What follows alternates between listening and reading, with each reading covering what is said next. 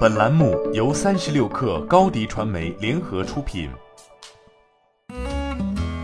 本文来自微信公众号“三亿生活”。日前，腾讯方面交出了一份不算太好看的二零二二年第一季度财报，广告业务的拉垮直接使得其营收与利润出现了双双下滑。但好在游戏业务维持住了阵脚。然而，作为腾讯营收支撑的游戏业务也并非完全没有隐忧。此前曾被寄予厚望的英雄联盟手游，显然并没有达到接棒王者荣耀的高度，因此下一款国民游戏依然是其需要继续寻找的。近日，快手方面发布公告称，北京达嘉与腾讯计算机订立二零二二年游戏合作框架协议，双方同意就游戏开展多项合作，其他营销及推广服务框架协议，以及提供若干新型营销及推广服务。根据这一协议，腾讯与快手将自身开发、运营的游戏互相授权给对方，并且快手方面还将作为腾讯电子竞技赛事联盟的成员，运营其电子竞技俱乐部，组建及调整战队，并参与腾讯的相关赛事。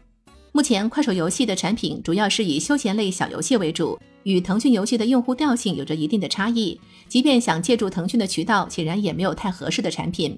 不过，如果你对于游戏圈的风吹草动很感兴趣，或许会记得，在去年十一月的时候，腾讯与世纪华通旗下的盛趣游戏也曾签订了一份内容几乎一模一样的协议。但腾讯同时也是世纪华通的二股东。而在快手方面发布的二零二一年年报中显示，腾讯也是持有快手百分之十七点二四股份的大股东。但令人玩味的是，腾讯与盛趣的合作甚至开出了框架内合作产生的收入，腾讯获得其中的百分之二十，盛趣游戏获得百分之八十的八二分成比例，这也是此前腾讯从未有过的大方之举。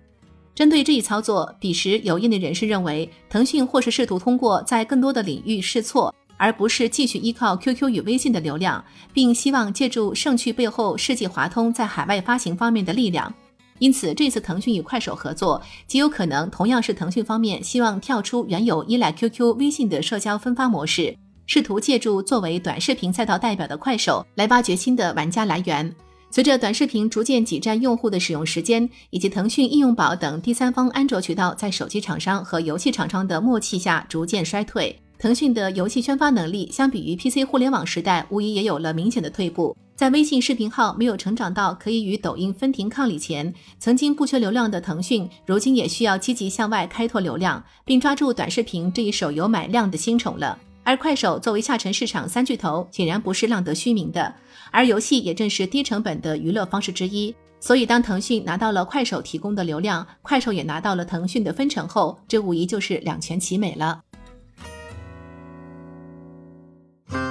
新媒体代运营就找高迪传媒，微信搜索高迪传媒，有效运营公众号、抖音、小红书，赋能品牌新增长。